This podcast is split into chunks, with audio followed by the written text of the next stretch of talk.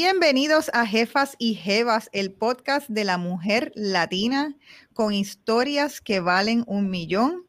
Mi nombre es Celina Nogueras y soy su anfitriona, además de la CEO de MOA Design Agency.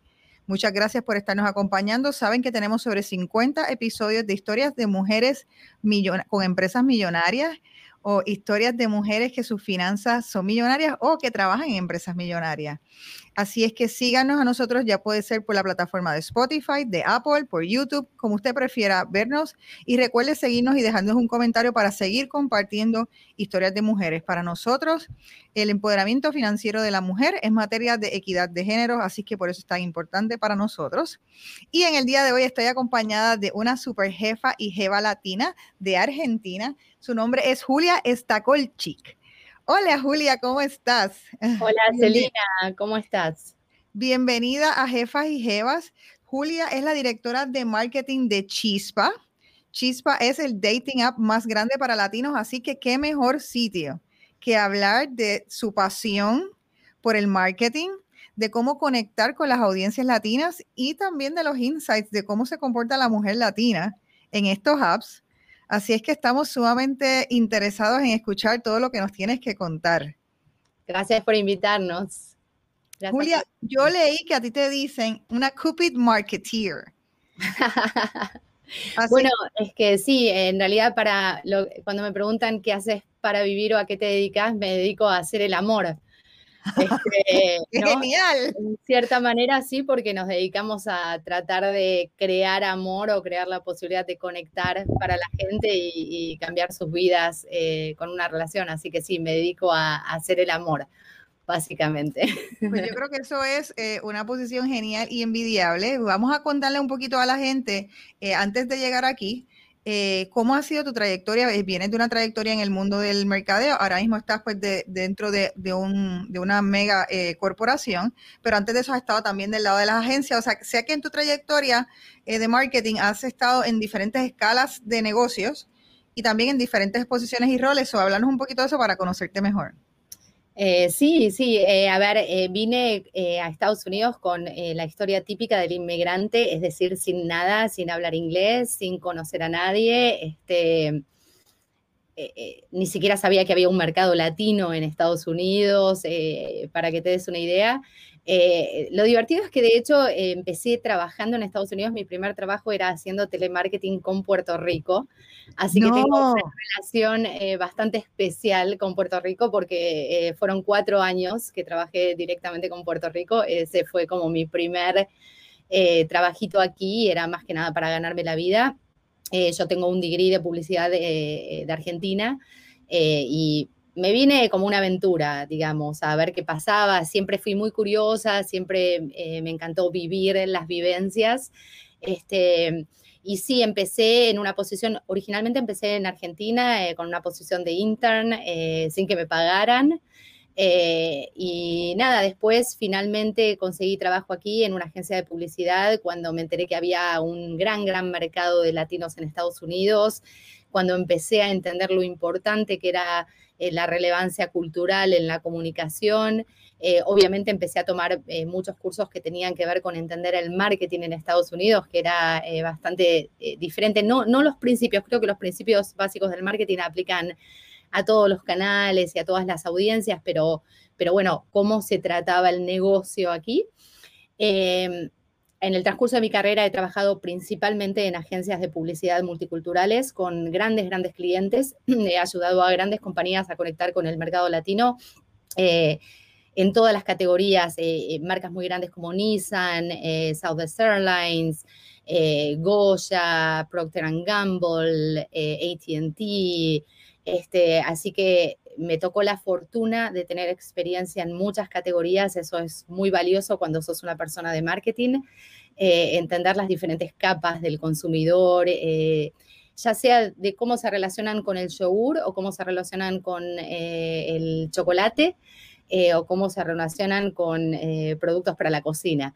y dentro de esa experiencia, mayormente en agencias, me tocó trabajar unos años en una empresa de tecnología financiera, ahí fueron mis primeros pasos en tecnología.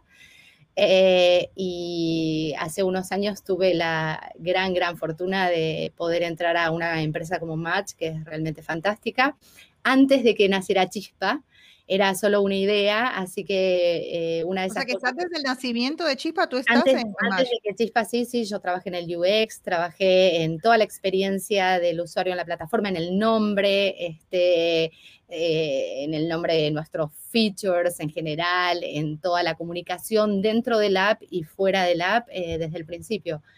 Eh, eso, eso, es chulísimo. Este, quiero hablar ahorita, retomar ese tema, porque dentro de todo es, es uno de los mensajes que nosotros llevamos a través del podcast, que tú no necesitas tener necesariamente tu propio negocio, uno, para ser una mujer empresaria exitosa, y segundo, todo lo que tú me estás contando, literalmente tú, tú formaste un negocio, o sea, tú fuiste parte del nacimiento de un negocio nuevo con todas sus, y viviste todos, y has vivido todas Así se siente, así se siente, empezar de cero, empezar tus redes sociales de cero, eh, entender eh, uno va... Esos primeros likes, esas primeras celebraciones de milestones. Sí, y además uno cree que uno tiene instintos a esta altura de marketing y uno nunca sabe, es eh, muy interesante porque las cosas que uno cree que van a funcionar por ahí no funcionan, las cosas que uno creyó que no iban a funcionar, de repente el público las, las, las, eh, les da la bienvenida este, y me tocó la suerte de estar eh, en el lanzamiento de una app, en la creación de una app, es una fortuna eh, increíble y sí, es como vos decís, es eh, este, este, sentimiento de ownership que uno puede tener cuando uno maneja una marca y dentro de una empresa y eso creo que tiene unas, unas posibilidades buenísimas que uno puede aprovechar, como los recursos que te da una infraestructura más grande y al mismo tiempo no dejar eh, ese, de ese instinto de buscavidas, de, de eh, cómo exprimo al máximo los recursos que tengo. Al no porque trabajemos en una compañía grande y tengamos recursos, se descuida esa visión de eh, cómo aprovecho al máximo los recursos que tengo para hacer crecer mi marca o mi producto. Me gustaría explicarle a la gente un poquito la sombrilla de Match. O sea, Match en general es una empresa que está en la bolsa, que está cotizada en la bolsa de valores y tiene varias empresas, eh, varias eh, marcas adjuntas y para, yo, para mi sorpresa, incluso este, eh, buscando información sobre, sobre las compañías y lo que hacías, no sabía que tenían tantas dating sites. So, háblanos brevemente de, lo que el encompass de eso, porque es, es, importante que estás diciendo que tú entras a una compañía gigante, que eh, tu proyecto empieza como un startup, pero está dentro de una sombrilla de una compañía grande. Definitivamente, sí. Eh, Match es una compañía que empezó en el 95, o sea, es mucho más eh, vieja en cierto sentido de lo que la gente cree. es una compañía global. Hasta hace unos años realmente Match eran uno o dos marcas y principalmente en Estados Unidos. Y creo que cuando explotó el, online dating, los apps de citas y la, proliferación de apps de citas en general. Eh, mucho tuvo que ver con el lanzamiento de Tinder y el éxito de Tinder eh, y la funcionalidad Tinder introdujo elementos a los dating apps que no existían y que resultaron eh, súper, súper exitosos en general para nosotros como compañía, pero para el mercado en general en cómo se expandió. Este, así que sí, Match hoy por hoy es una compañía global, este, funcionamos creo que en casi 200, no sé, 200 países, en 100 idiomas. Eh, eh, muchísimos de nuestros productos son globales.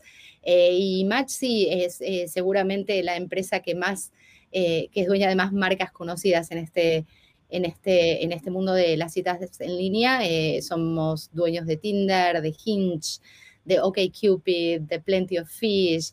Eh, tenemos un site para gente mayor de 50, 60 años, para los baby boomers, que se llama Our Time, que también es un site muy popular. Por supuesto, Match, el, tradicional que era Match.com. Así que sí, es una eh, empresa que como misión tiene eh, poder facilitar a la gente hacer conexiones significativas eh, y creo que con esa misión en mente es que han diversificado el portfolio de productos eh, y gracias a eso es que hoy por hoy tenemos apps para la comunidad afroamericana y tenemos Chispa para la comunidad latina, tenemos una app para la comunidad cristiana.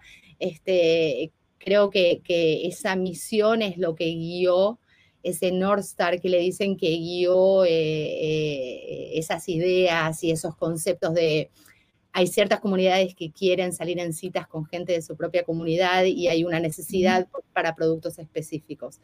Eh, sí. A mí me gustaría saber en ese sentido, porque eh, yo escuché una vez, yo no sé si tú has escuchado sobre esta, esta información, que usualmente la gente por costumbre eh, date gente que vive en un radio bien cercano a ellos.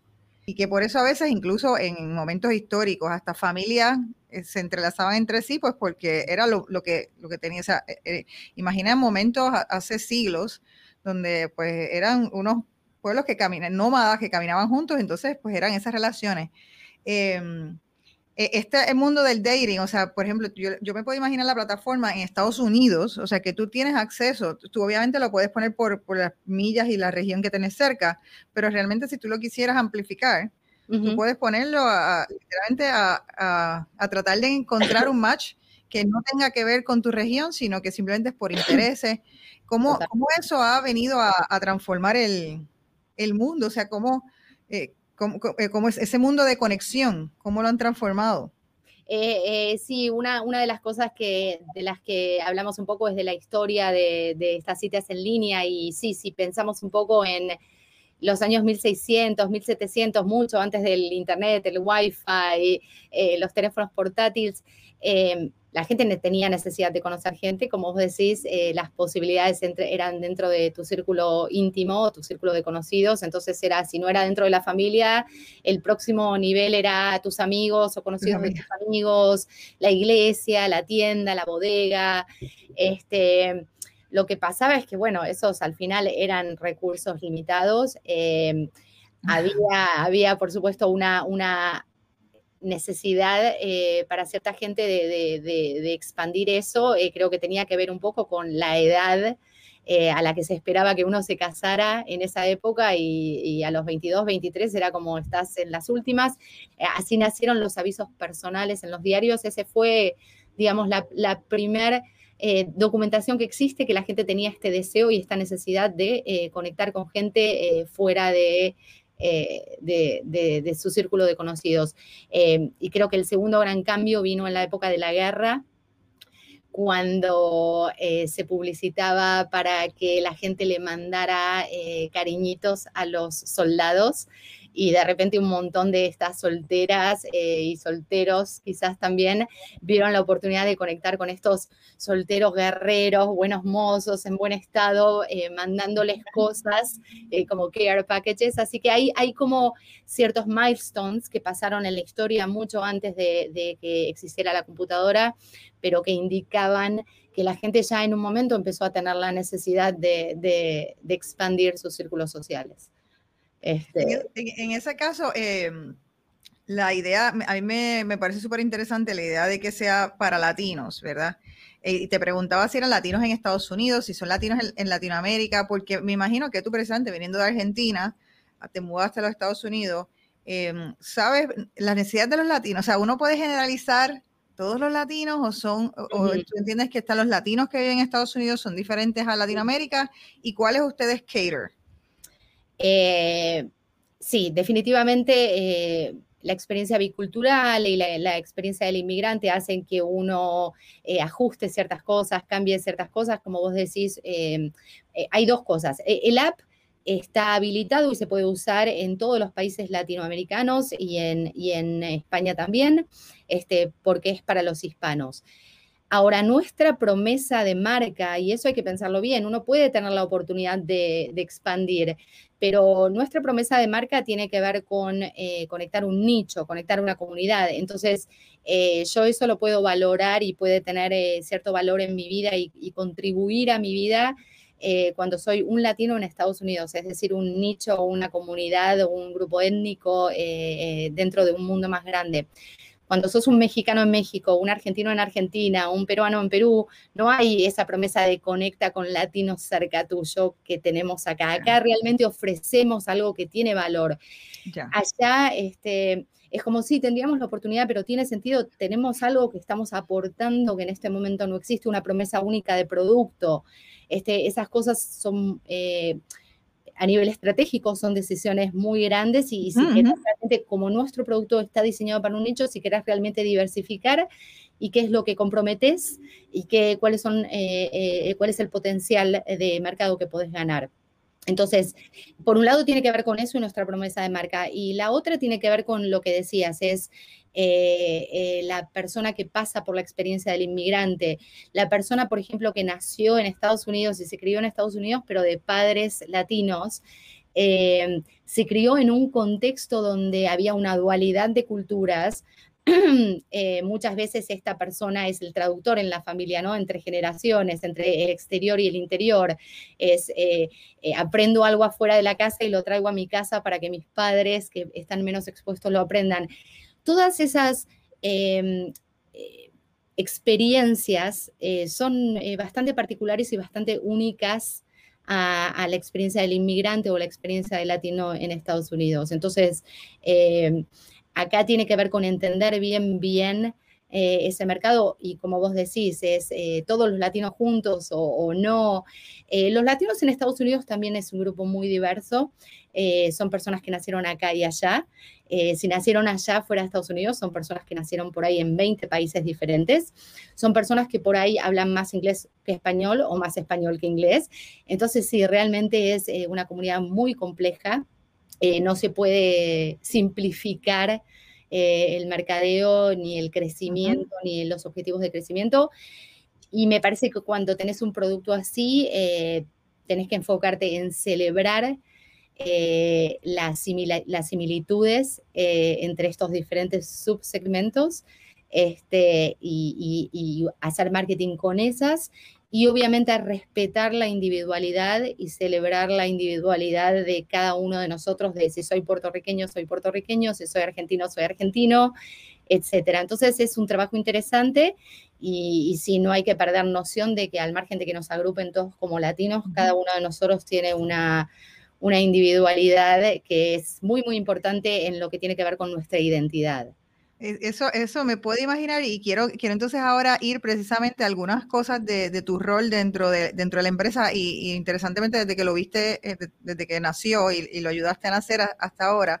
Eh, quiero empezar, porque has dicho varias veces, has hablado de la promesa de marca y de cómo ustedes, eh, se me sale el spanglish como latina, you stick a, mí también, a mí también, disculpas de antemano.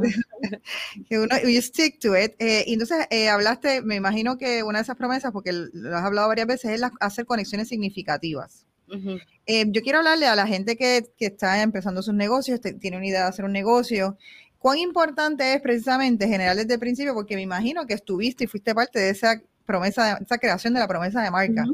Eh, y yo creo que eso todavía es un término que la gente no está tan, o sea, la gente conoce más este pains and gains, este, eh, como weakness and, strong. ajá. Eh, conocen esas cosas, pero no necesariamente eso de la, promesa de marca y cómo, cómo eso, según lo has dicho, es un hilo conductor de años. Cuéntanos cómo fue ese proceso y cuán importante para ti como, como persona de marketing es eso. Em, sí, creo que hoy por hoy, eh, si no tenés una promesa, una narrativa de marca, creo que la narrativa de marca sirve como plataforma para muchas cosas, sirve para plataforma para guiar, como plataforma para guiar el tono de tu comunicación, eh, los canales en los que vas a distribuir eh, tu publicidad, las marcas con las que te vas a asociar.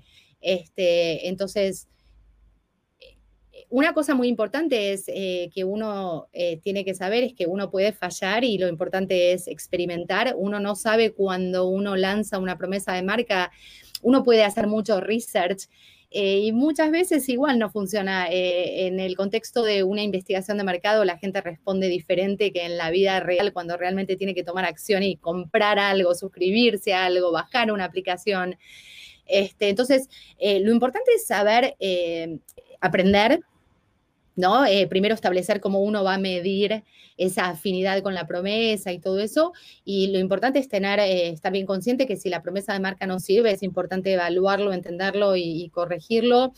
Eh, en cuanto a cómo llegas a eso, creo que tiene que ver con, en el caso particularmente de Match, que desarrolló un producto para eso, es, tiene que ver con cuál es el problema que venimos a solucionar. Eh, ¿no? Entonces es, eh, entendés un mercado y entendés cuáles las barreras o cuál es el, como, eh, qué es lo que el producto puede solucionar. El producto en este caso puede solucionar la posibilidad de conectar, la necesidad, el deseo de conectar este, latinos basados en las cosas que tenemos en común en un país donde no todo el mundo es latino, ¿no? Entonces es es importante poder expresar eso en, obviamente, palabras eh, eh, que, tengan una, carga, ya sea emocional o que racionalmente se pueda ofrecer con un producto, ¿no?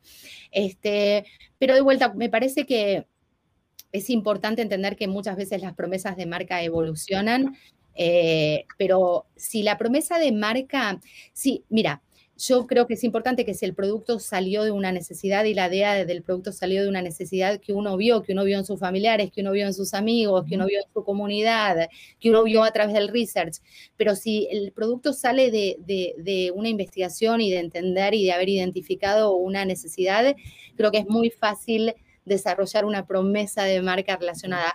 Si uno lanza un producto solamente porque a uno le pareció bien y no tiene idea si hay una necesidad o no, es como mucho más difícil encontrar eh, la promesa de tu producto o de tu marca. Eso te iba a preguntar, como, como experta en mercadeo, eh, para ese primer momento de encontrar esa necesidad, usualmente en qué es lo que tú crees? ¿Tú crees en, eh, haces estudios de mercado, tú crees en focus groups, ¿Cómo, ¿Cómo, es la forma en, un mercado tan amplio como los Estados Unidos que, que uno encuentra esas necesidades? ¿Tú crees en tirarse y, ver cómo... ¿Qué son los eh, indicadores?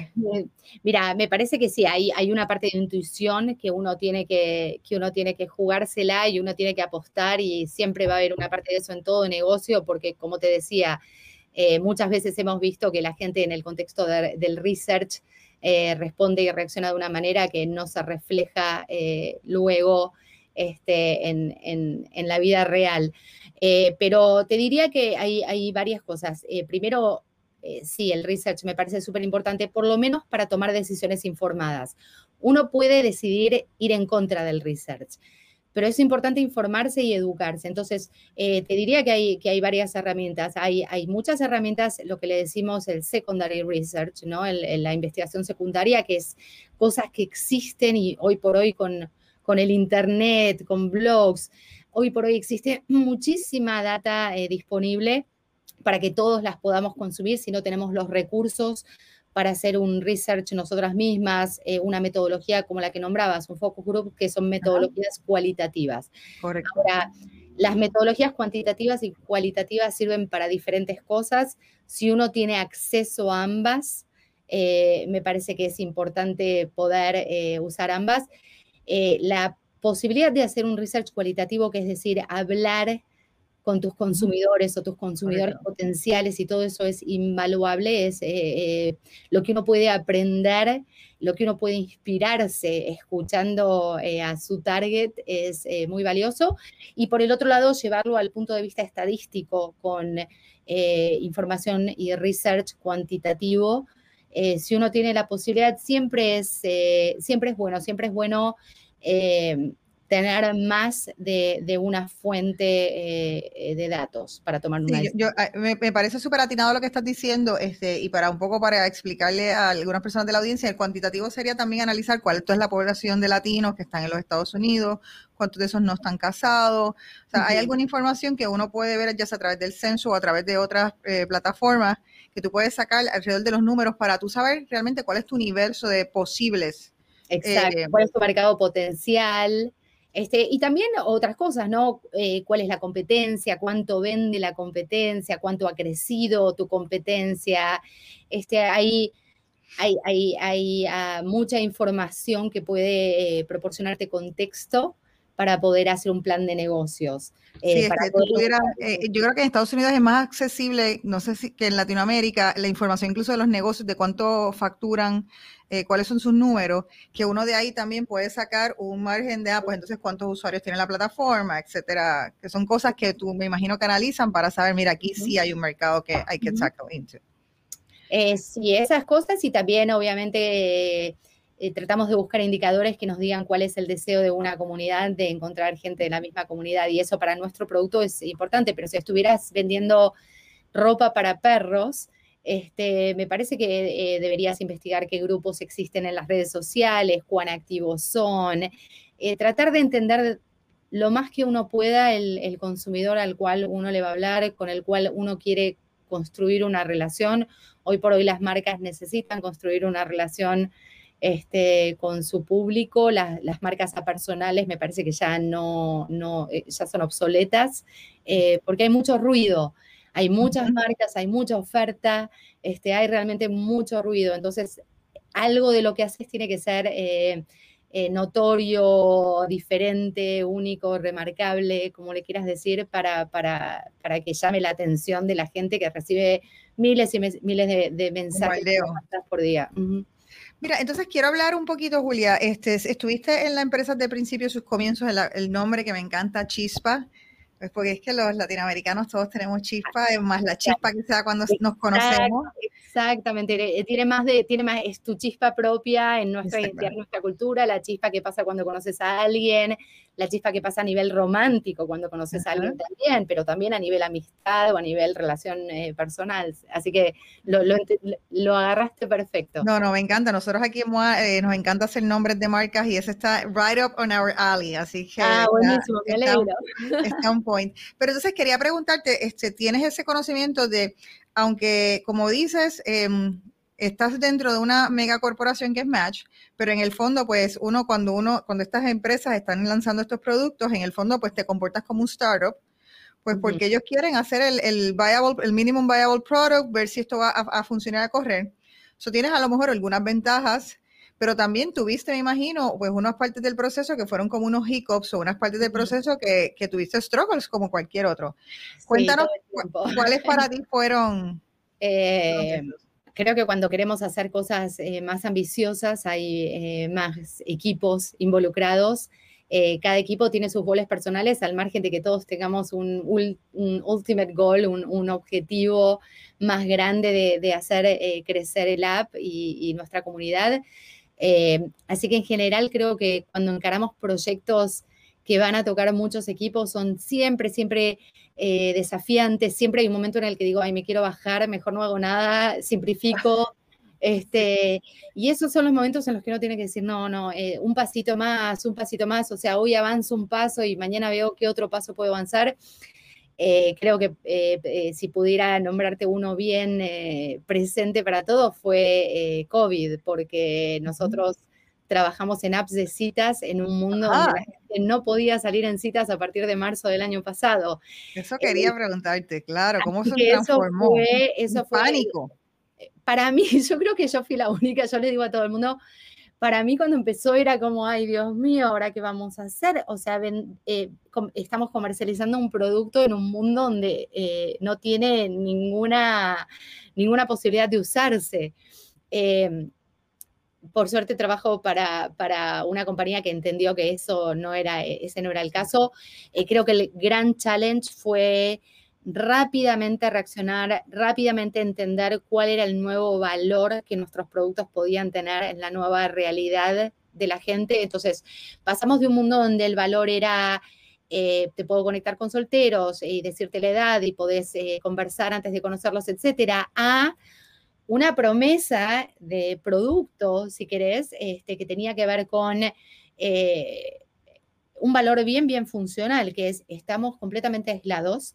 Eh, si sos no hay bares, no hay conciertos, no hay fiestas, eh, no hay cine, este, no hay festivales. Entonces, si no hay todo eso donde antes ibas a conocer a alguien, hoy por hoy el app es realmente la única manera en la que tenés para conectar con gente que no conocías antes, porque si no, era como medio estás estancado y en los últimos 12 meses solamente hablaste con tus 20, 30 amigos, eh, tu papá, tu mamá, tus hermanos, tus abuelos. Y hay gente, que, tiene menos. Así que eso fue, más que nada, fue repensar eh, la ecuación del valor eh, que traemos a la vida de la gente en un nuevo contexto donde la realidad cambió. Eso te diría que fue bien, bien de hay que moverse ya. mirar todo el mensaje que teníamos en el mercado, mirar cómo podíamos eh, aliviar de cierta forma la, la, nueva realidad de la gente, eh, ser sensibles, tener una sensibilidad, entendiendo que mucha gente estaba pasando por momentos muy, muy, muy difíciles, ya sea a nivel económico, a nivel laboral, eh, a nivel personal, a nivel salud, emocional. ¿no? Emocional. Entonces, entender también, tener esa sensibilidad de entender, ok, es un nuevo mundo, eh, cuál es el rol que nuestra marca o nuestros productos pueden, pueden traer a este mundo. Si lo pensás en el contexto de Chispa, los latinos son una comunidad súper social, súper para todo. Hacemos fiesta, encima las familias son súper numerosas, o sea que no hay nunca cuando seamos menos de 30 siempre estamos más del límite de, de, lo que estaba permitido, la parranda, la posada, todo eso. Entonces, es entender eso y entender, ok, cómo los latinos se tienen que ajustar y cuál es el rol que tu marca puede traer a, estos nuevos desafíos en la vida.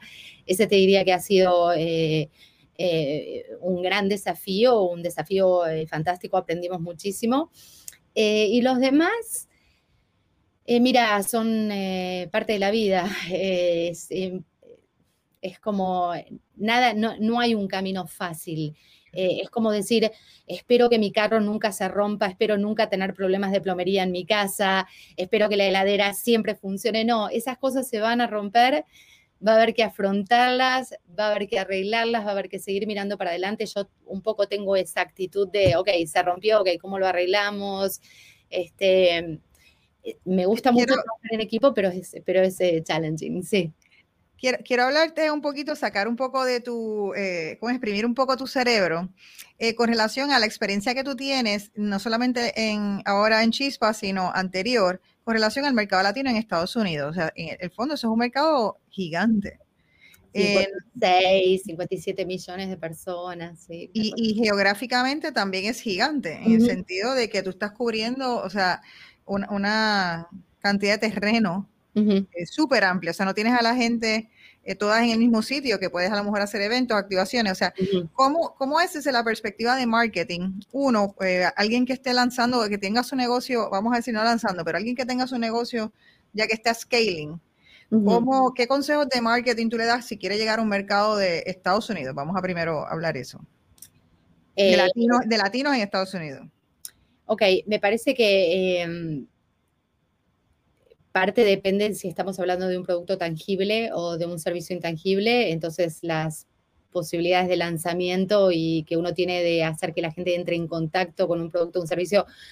Por ejemplo, si estamos hablando de, lanzar chispas en eventos, no es que yo puedo tener promotoras y dar samples y que la gente pruebe eh, que si vendiera no sé, joyería, podría tenerlos ahí para mostrarlos, para que la gente se los pruebe, juegue un poco con ellos, si vendiera comida, eh, podrías hacer sampling. Entonces, me parece que parte de esa respuesta tiene que ver realmente con cuál es el negocio.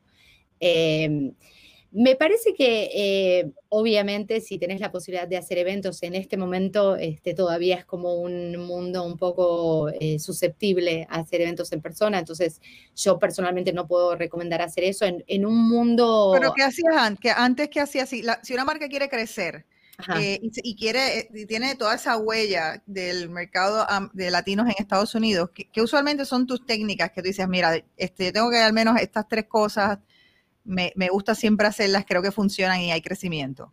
Eh, lo primero que hago es eh, tratar de definir un poco más eh, la audiencia en términos más narrow, más, un poco más precisos, ¿no? Porque no, no, decir latinos en Estados Unidos es hablar de, de, un latino de 12 años que nació aquí y hablar de un señor de 60 que vino de México este, y cruzó el charco. Entonces, me parece que lo primero que hay que hacer es definir un poco más, si, tengo que, hablar un poco de, como lo que funciona en todos los casos, como el, cuál es el roadmap que yo seguiría, no importa cuál fuera mi producto, no importa cuál fuera mi, marca, pero el roadmap sería, en primer lugar, eh, tratar de definir un poco más precisamente la audiencia eh, y después eh, de dependiendo de cuál sea esa audiencia, determinar en qué, en qué lugares las podés interceptar. Entonces, si estamos hablando de productos que están dirigidos a un mercado joven, sabes que las redes sociales eh, son el primer lugar a donde tenés que ir, eh, te dan una oportunidad de, de, eh, customize, de, diseñar un mensaje para conectar con un subgrupo específico. Eh, en muchos casos recomendarían, en nuestro caso definitivamente, pero si estás en un mundo de apps y cosas jóvenes, eh, influencer marketing. Hay muchas cosas en términos de, escalar que se pueden hacer, se puede testear, eh, se puede optimizar, se puede aprender y se puede optimizar. Definitivamente eh, eh, las redes sociales, publicidad paga en las redes sociales, todo lo que sea performance, advertising. Entonces, poner tus avisos, porque eso te da muchísima, muchísima data para analizar, para entender qué es lo que funcionó, qué es lo que no funcionó, qué, gente estás atrayendo, cuánta gente está cliqueando en tus avisos, etcétera. Eso es una, cosa fantástica. Y lo otro que se puede escalar muy bien y, donde se puede aprender mucho es haciendo influencer marketing, porque influencer marketing te da la posibilidad de regionalizar eh, tu, servicio, te da la posibilidad de medir y atribuir ventas a un... Yo, yo recomiendo eh, a todo momento eh, en general, pero sobre todo si tus recursos son limitados, es mucho más importante medir. Y si vos pones, invertís un dinero en, comercializar, en, hacer marketing de tu producto y no tenés manera de medir los resultados, no tenés manera de aprender. Entonces, exacto, está botando el dinero. Un gran, gran, gran consejo es, no importa cuál uses de los canales de, distribución o de comunicación, es eh, implementar eh, formas de medir el resultado, ya sea que quieras crecer tu awareness y que más gente conozca tu marca o que quieras incrementar la venta de un producto en específico o incrementar el tráfico a tu a tu e-commerce site. Eh, me parece que lo más importante es eh, cuando identificas cuáles son los mejores canales para tu target, es definir eh, qué es lo que define el éxito, ¿no? Eh, mi éxito va a ser crecimiento en mi red social, por ejemplo. Entonces, tu influencer eh, va a mandar a la gente a tu página de Instagram. O querés más visitas en tu website. Ok, pero estar claro y entonces tener una concordancia y una coherencia de principio a fin, ¿no? ¿Quién es tu target? Estás eligiendo los canales correctos para interceptarlo, tu mensaje es el apropiado para, para, para lo que este target necesita y cómo vas a medir cómo cada uno de estos tests. Nosotros hacemos, aunque somos de una compañía grande, hacemos tests súper, súper, súper chiquitos para aprender. Y eso lo recomiendo a cualquier nivel. muy bueno. Eh, te sirve para... ¿qué, sería, ¿Qué, sería, un test pequeño? O sea, ¿es que es por un periodo corto de tiempo? ¿Es que le ponen poco dinero? Poco dinero, eh, poco dinero. Nosotros eh, en todo lo que compramos de inversión de medios es eh, hacer diferentes test, correr diferentes test a la vez, tener siempre un control y decir, ok, cuando estamos haciendo target para la gente que habla solo inglés, nos va así, para la gente que habla solo español, nos va así, cuando mostramos solteros en los avisos, nos va así, cuando no mostramos solteros en los avisos, cuando hacemos en Facebook, nos va así, cuando hacemos en Snapchat, nos va así. Y comparar y aprender y decir, ok, eh, si hacemos publicidad acá traemos más mujeres, pero si hacemos publicidad acá traemos más hombres.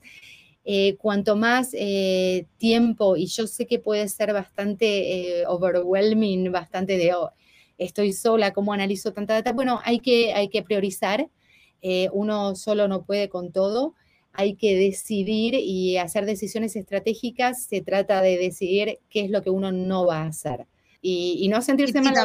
Y, que, tiene que delegar, yo me imagino también que tiene que delegar y quién, qué, parte, qué persona, o sea, que a uno como líder, me imagino que te pasa, tú como líder de seguro tienes unas, tienes unas fortalezas, pero también tienes unas carencias. So, ¿Cómo entonces traes a tu equipo gente que te, eh, te hace lucir el equipo entero mejor?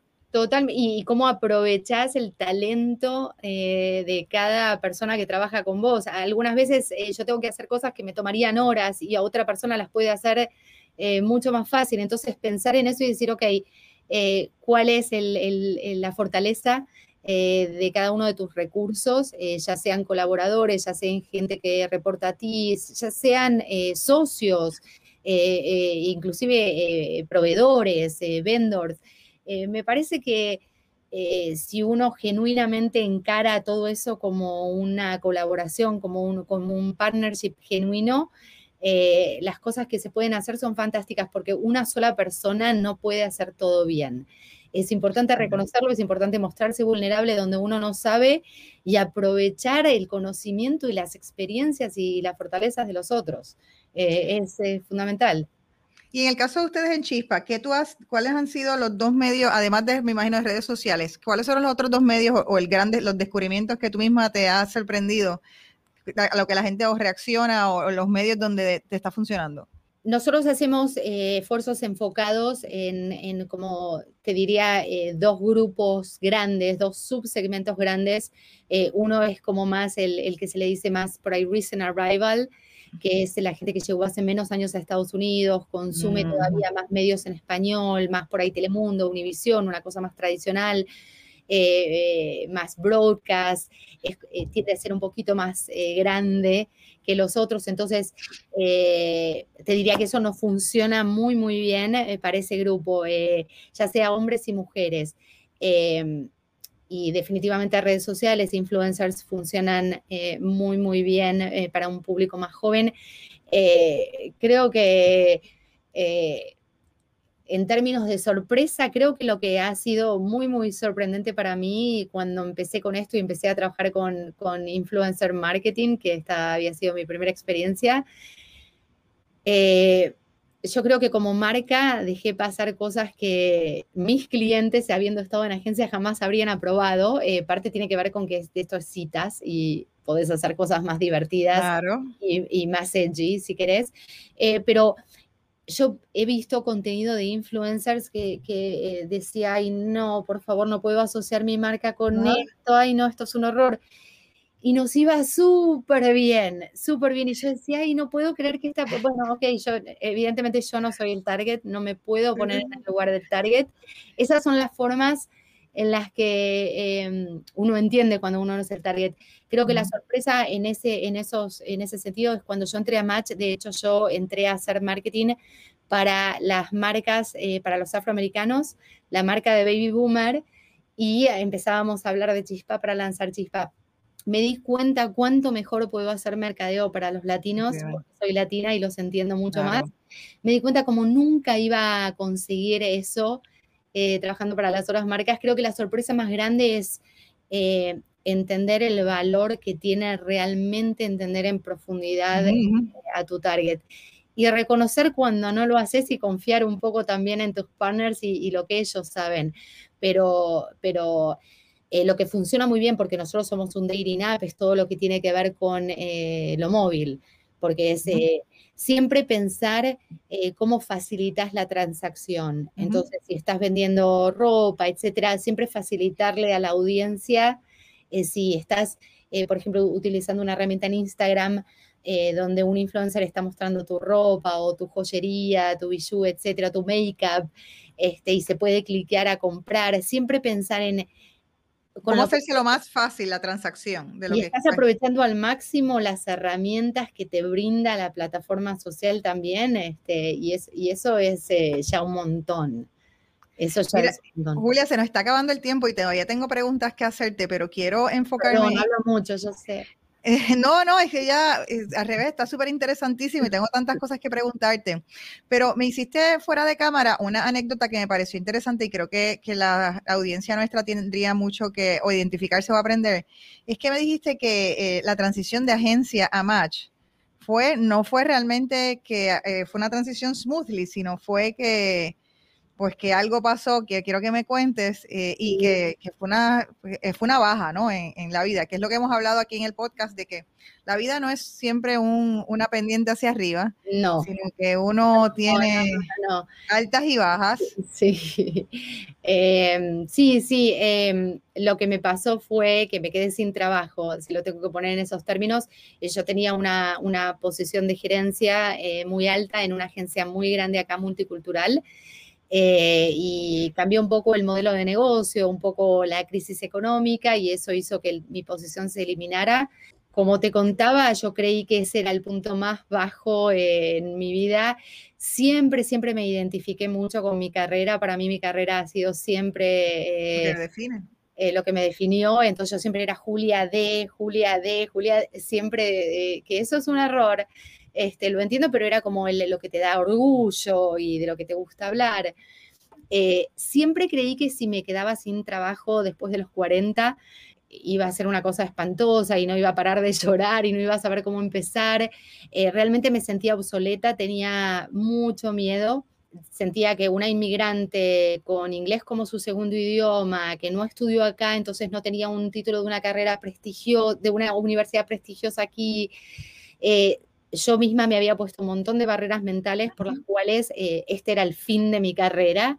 Creo que por suerte tengo un marido fantástico que me apoyó, que me hizo ver que hasta la gente muy exitosa a veces, eh, como vos decís, y, el ejemplo que él me puso que fue genial es, eh, ¿sabes? Messi, el jugador de fútbol. Claro, Es el gran jugador de fútbol, pero a él falló un penalti gol en la final, en, en la final de la Copa.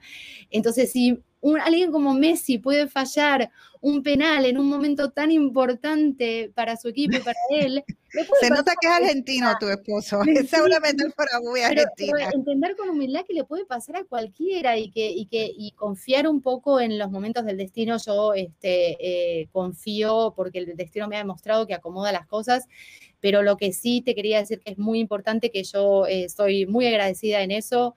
Eh, en general con el universo, Dios, la vida, como, como lo quieras llamar, pero creo que saber eh, que siempre hay otras puertas que si uno eh, entra en paz y, encara un nuevo momento de la vida con positivismo y viendo posibilidades y no barreras, la vida te sorprende realmente de una forma increíble.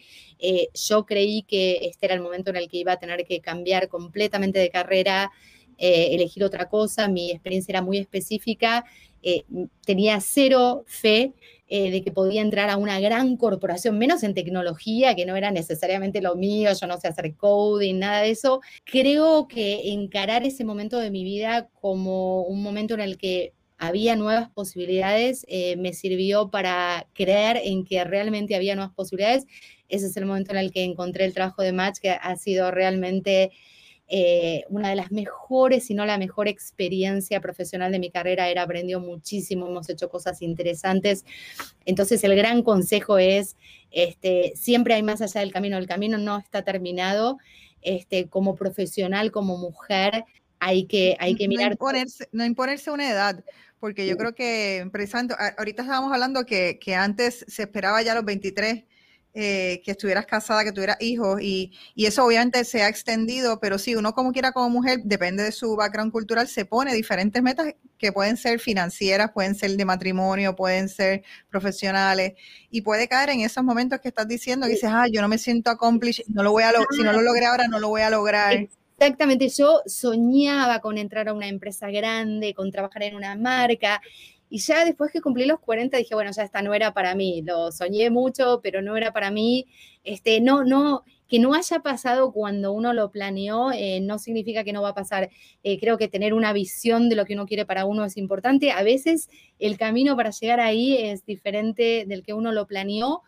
Eh, me parece que eso es importante verlo como algo positivo y aprender de eso y no decir, ay, no, no salió como yo quería, es que no sirve este, es, un gran aprendizaje, que no salió como uno quería muchas veces es porque tenía que salir de otra forma para que eh, aprendieras con el camino y que te llegara cuando te tenía que llegar. Y, para mí eso fue un gran, gran aprendizaje como mujer profesional eh, y con mis inseguridades de mujer profesional inmigrante. Eh. Exactamente.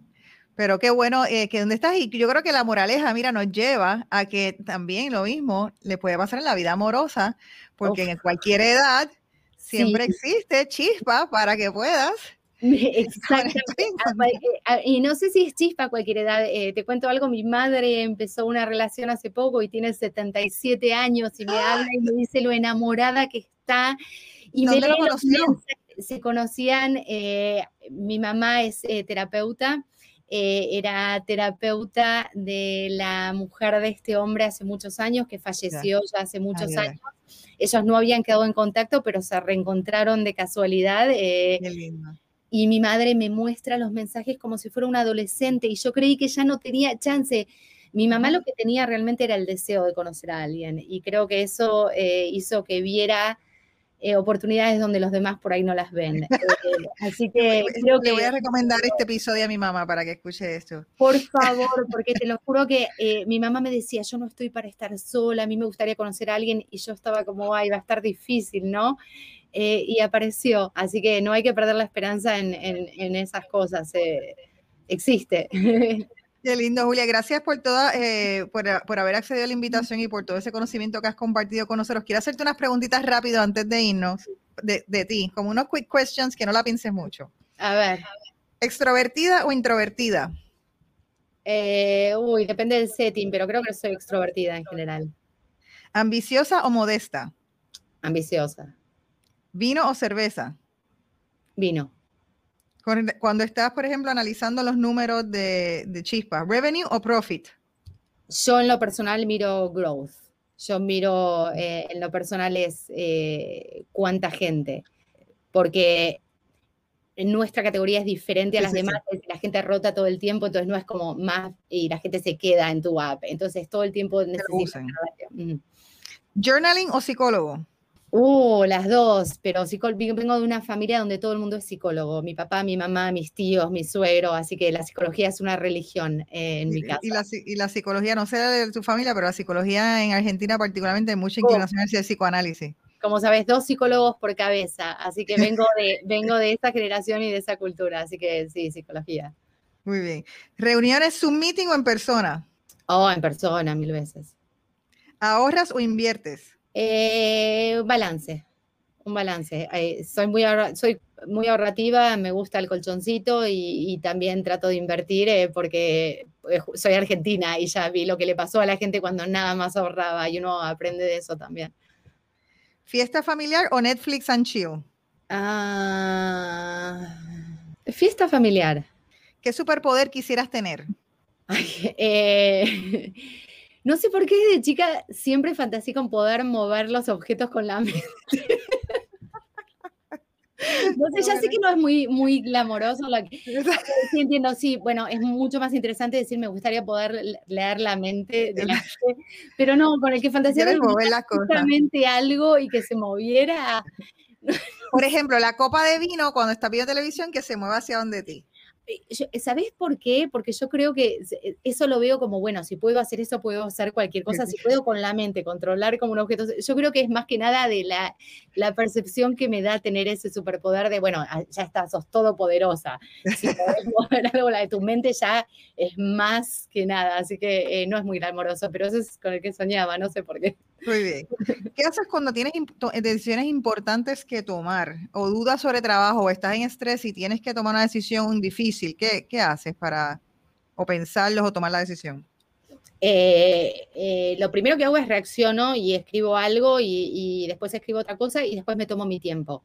Eh, sí o sí, hay que darse el tiempo para reflexionar y aunque, aunque te diga un par de horas, mejor al otro día, si uno puede uno cambia de opinión. Los sentimientos y las emociones, eh, eh, no quiero decir que contaminan porque no es siempre negativo, eh, pero, pero tienen un peso en las decisiones que uno va a tomar y es mejor poder haber pasado por una serie y un rango de emociones y, ver cómo uno se siente con la decisión en las diferentes emociones. cuando era más chica, más joven, era muchísimo más impulsiva. Eh, con todo y no lo recomiendo. Creo que es... Eh, eh, las, latinas, somos fogosas. Fogosa, impulsiva, apasionada, pero es increíble como si uno se da el tiempo, de repente uno tiene una idea que hacia una hora no tenía. Uno ve con claridad algo que hace una hora no tenía. Yo soy muy de, ¿y ahora qué? ¿Y ahora qué? Hay que solucionar y mucho de eso. y, la claridad y darse el tiempo de respirar y de, y de darle a tu cabeza la idea de digerir, de procesar. Y lo otro que hago que me gusta mucho, mucho hacer es pedir opiniones. Eh, eh, a mí me gustan mucho las perspectivas. Eh, nunca, siempre tengo el miedo de ser muy subjetiva con mis decisiones, entonces siempre valido, trato de validar con diferentes personas, no siempre es con la misma, pero siempre trato de validar un poco y escuchar otras perspectivas y se me escapó algo, este, y siempre se me escapó algo. Así que siempre es bueno poder tener más de un, de un, de un cerebro, de un par de ojos, de, de, un, de, una persona pensando en algo. Gracias, Julia. Ha sido súper valiosa toda la información que nos has dado. Me he divertido muchísimo. Me quedé con muchas preguntas. cuando, quieras, eh, cuando quieras, hacemos otro tema. Eso lo retomamos después porque quiero saber cómo, quiero enterarme después cómo las mujeres son las que están, cómo están consumiendo en plataformas de dating, pero eso lo vamos a dejar para después. Eso, es otro tema muy divertido, te va, te va a divertir mucho escuchar eh, algunas de las teorías. Podemos usar un live, hacer un live para eso. Así que muchísimas gracias, Julia. Eh, si las personas quieren seguirte o quieren seguir la plataforma, ¿a dónde pueden conseguirte? Eh, a mí, en lo personal, creo que el mejor lugar es LinkedIn. Este, en, el resto de las redes sociales soy bastante más reservada. Eh, será porque tengo un rol más público, entonces eh, paso mucho tiempo con mi marca en las redes sociales. Eh, y si quieren saber un poco más de Chispa, pueden bajarla en el App Store, pero si no, si quieren ver un poco más de nosotros, em, recomendaría nuestro canal de TikTok y nuestro canal de Instagram, a Chispa App este, que les va a decir un poquito sobre cómo hablamos de la cultura, cómo nos reímos de nuestra relación con las familias, eh, nuestra tía preguntándonos el novio, ¿para cuándo? Y los nietos, ¿para cuándo? Este, con la cosa cultural y cómo, cómo nos reímos y celebramos la cosa cultural. Así que nuestras redes sociales eh, o bajar el app eh, y mirar un poco el app con, con, con, con, tragos que lanzamos recién, que está súper divertido también. Sí, este hablamos de eso.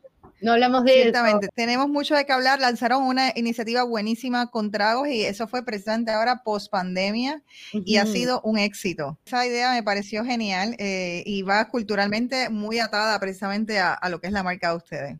Sí, sí. Bueno, muchísimas gracias por todas las preguntas. Perdón que no pudimos llegar a todo. A mí me gusta respuestas profundas, así elaboradas, así que este, disculpa. no te preocupes, todo estuvo perfecto. Le queremos dar las gracias a todas las escuchas de jefas y jevas. Saben que pueden conseguirnos por las plataformas tanto de Spotify, de Apple, por donde mejor consuman los podcasts o también por YouTube.